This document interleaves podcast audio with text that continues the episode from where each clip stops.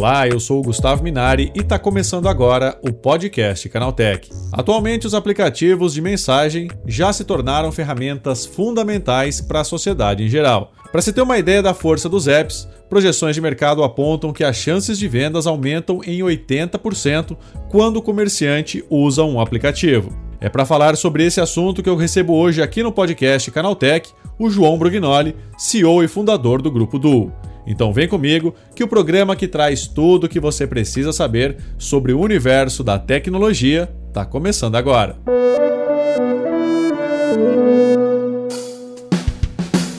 Olá, seja bem-vindo e bem-vinda ao podcast Canaltech, o programa que atualiza você sobre tudo que está rolando no incrível mundo da tecnologia.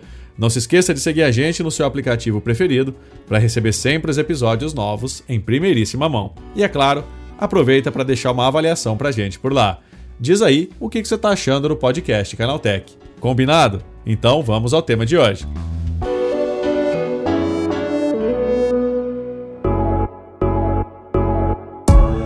Números mostram que 82% dos clientes brasileiros preferem ter a opção de falar com uma companhia por meio dos aplicativos. A média global é de 71% e pelo menos 70% desses brasileiros mandam ao menos uma mensagem para algum tipo de comércio por semana. Para falar sobre o potencial dos apps para quem pretende vender alguma coisa, eu converso agora com João Brugnoli, CEO e fundador do Grupo Duo. João, por que, que os aplicativos eles são tão importantes para quem quer vender algo hoje em dia? Então, na verdade, o aplicativo está na palma da mão, né? Hoje, o... antes de você buscar daqui a pouco por um produto, ou antes de você ser impactado por ele em uma rede social, muito mais fácil é você, como empresa, entrar em contato direto com o seu usuário, estando isso, claro, dentro, dentro de normas de LGPD e tudo mais. Você tendo a possibilidade de mandar um contato, um WhatsApp tudo mais, vai cair direto onde a pessoa mais está com anúncio em Instagram, seja por uma conversa direta no WhatsApp o app é o meio mais rápido de chegar na pessoa com aquilo que ela de fato está interessada. Agora, João, as pessoas elas preferem conversar pelo chat do ter que falar com atendentes por meio de uma ligação, por exemplo? Preferem, preferem, porque hoje em dia a ligação é cada vez mais raro, né? Então o telefone que nasceu para ser o meio de, de comunicação, de, de discar e falar com a pessoa, hoje as pessoas já não atendem mais, principalmente quando não conhecem os números, né? E como essa parte de, de business, digamos assim, são números uh, aleatórios, não é o número de um conhecido seu, normalmente as pessoas não atendem, mas a mensagem elas acabam vendo de qualquer forma. E isso tem se tornado é, quase que é, uma coisa natural, principalmente para as novas gerações, né, João? Tem muita, muita criança, muito adolescente que nem, nem se lembra que o telefone é feito para falar, né? É, exatamente, exatamente. Elas já nem, nem brincam mais de colocar o telefone na orelha, direto na mão e olhando para ela.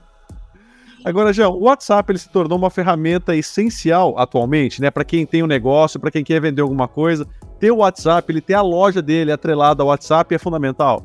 É o principal ponto de contato, né? Então, todo mundo se sente mais pessoal, uma relação mais interpessoal com as marcas. Hoje as marcas elas têm a possibilidade de se comunicar de uma maneira muito mais pessoal com os seus usuários, né? Não parecer que você tem que ligar no 0800 ou em um e um ponto de contato que vai cair ou um robô falando que você tem que ir discando. Por mais que muitas vezes seja assim um robô atuando, um chatbot atuando, uh, ele ainda consegue parecer muito mais humano, né? Falando com você direto no seu número, junto enquanto você está falando com o robô, tem um amigo seu mandando mensagem, tem o grupo da família, tem várias coisas acontecendo ao mesmo tempo e permitindo você ter a sensação que aquilo ali é uma relação pessoal que você está tendo com a marca. E, João, é essas funcionalidades né, que chegaram mais recentemente, que é você poder pagar pelo, pelo próprio aplicativo, né, utilizando o WhatsApp. É, isso é, é, importante nessa integração entre os vendedores e os clientes, né? Você ter essa facilidade, né? De que ele não precisa nem sair desse ambiente para pagar o que ele está comprando. É fundamental, né, Gustavo? Além de poder dar a possibilidade de pagar, também a possibilidade de você estar, tá, seja através de inteligência artificial ou do atendimento humano mesmo, estar propondo produtos que se atrelem, que se agreguem àquele produto que você está comprando, podendo crescer a compra, né, o valor de compra do que você estava comprando antes, uh, e simplesmente só fazer o pagamento, né, sendo esse pagamento feito direto no aplicativo ali por WhatsApp ou podendo gerar um link de checkout que manda para uma página específica dessa empresa que está tá conectando ali com o usuário. Então a, a, a possibilidade é muito variada, né?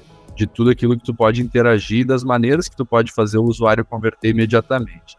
Os números hoje, Gustavo, mostram que até 80% maior a taxa de conversão quando está se tratando de conversa no WhatsApp da marca com o usuário do que deixar o usuário sozinho ter que fazer a, a, a compra ali pelo carrinho, pelo site.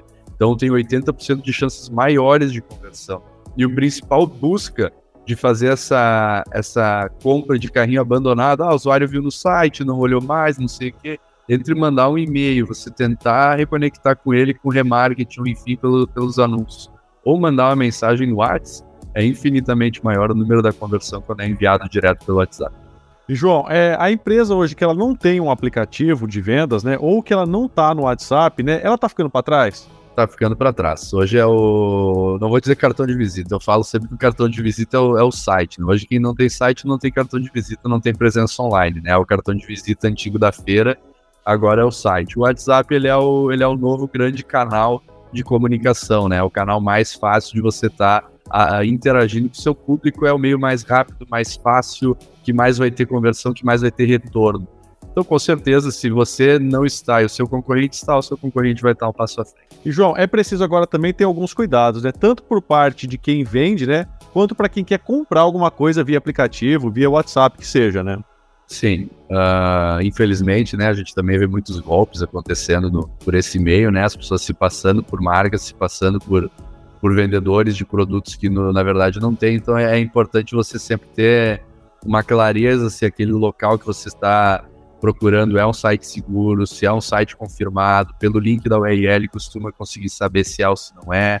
Então tem várias maneiras aí de, de poder estar tá ciente antes de você passar o seu cartão, transferir dinheiro, é importante ter certeza da compra que está sendo feita para evitar golpes aí, possíveis prejuízos e transtornos. João, e para quem está começando um negócio agora, ou para quem já está consolidado no mercado, né, que dica você dá para que essa empresa comece a trabalhar, comece a vender via WhatsApp ou via aplicativo?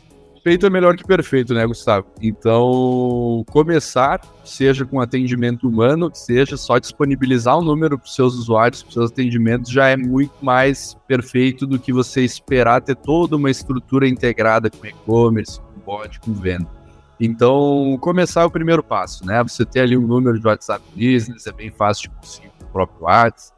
Uh, fazer essa primeira configuração e, claro, aí no segundo passo posterior, contratar uma empresa profissional que conheça os caminhos e que saiba a melhor forma de fazer esse atendimento, de tentar robotizar uma parte do atendimento, fazer parecer com que isso seja humano até chegar, porque aí você consegue fazer uma triagem de necessidade do usuário, você consegue fazer, enfim, vários passos que poderiam pular do atendimento humano para depois o atendimento humano de fato fazer, fazer só a consolidação do contato, né? Mas dá o, dá o primeiro passo, disponibiliza um número de WhatsApp, coloca um atendente, conversa com seus usuários, entende o que o usuário está buscando quando entra naquele canal e aí depois modifica a sua estratégia de acordo com o que o usuário está buscando. Você acha que essa vai ser a forma de vender do futuro, João? O futuro a curto, médio e longo prazo é difícil de dizer 100%, né? A curto prazo, com certeza, Gustavo. Uh, é a melhor forma, sim, hoje, né, de fazer a conversão, não necessariamente de vender. A gente ainda fala muito que o Google é a melhor fonte de renda de venda, porque é onde as pessoas estão buscando aquilo que elas querem comprar, elas não buscam hoje no WhatsApp, né?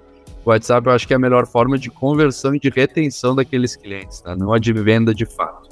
Então, a curto prazo, sim, uma ótima forma de retenção e conversão imediata.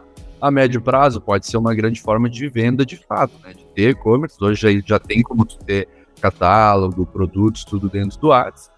Mas a longo prazo, acredito que se consolide cada vez mais com ferramentas que ainda estão em desenvolvimento ou nem existem, que ainda não está no nosso conhecimento. Mas com certeza o caminho de estar o e-commerce onde a pessoa está e não o caminho contrário é o futuro. Né?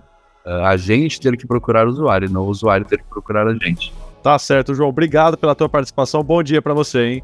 Um ótimo dia. Valeu, obrigado pela oportunidade. Até breve.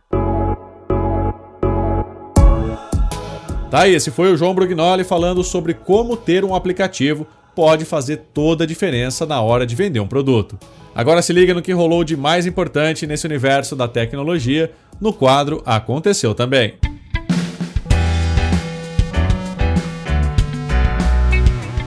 Chegou a hora de ficar antenado nos principais assuntos do dia para quem curte inovação e tecnologia.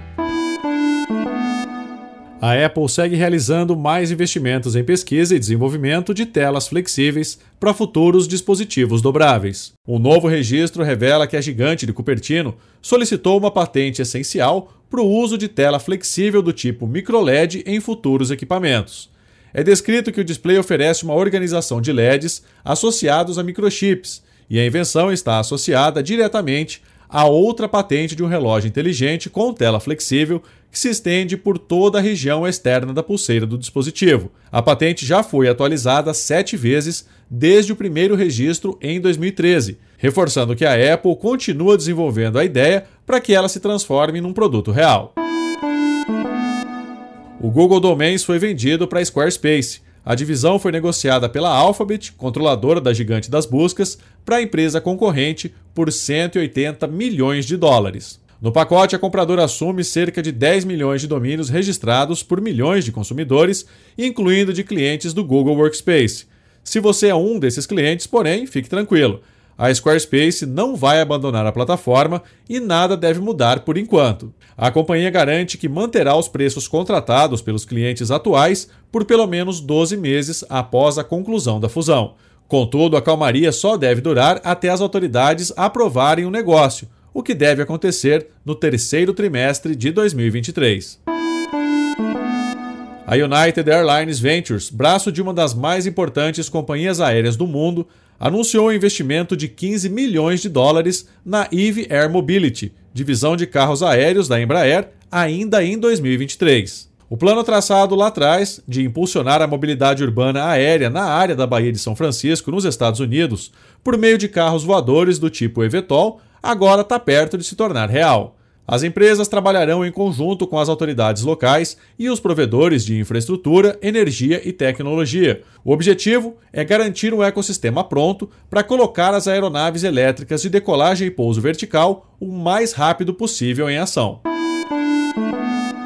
A Associação Brasileira do Veículo Elétrico divulgou os últimos resultados do setor e comemorou o fechamento de maio, mês em que foi registrado o recorde nacional de emplacamentos da série histórica do órgão. Segundo a ABVE, os carros eletrificados do tipo plug-in avançaram significativamente e comprovaram que o perfil do consumidor está mudando, com apostas cada vez maiores em veículos menos poluentes. A BVE atrelou o crescimento no número de emplacamentos de carros eletrificados no Brasil ao aumento da procura por veículos mais limpos e também a maior diversidade de modelos à disposição dos consumidores.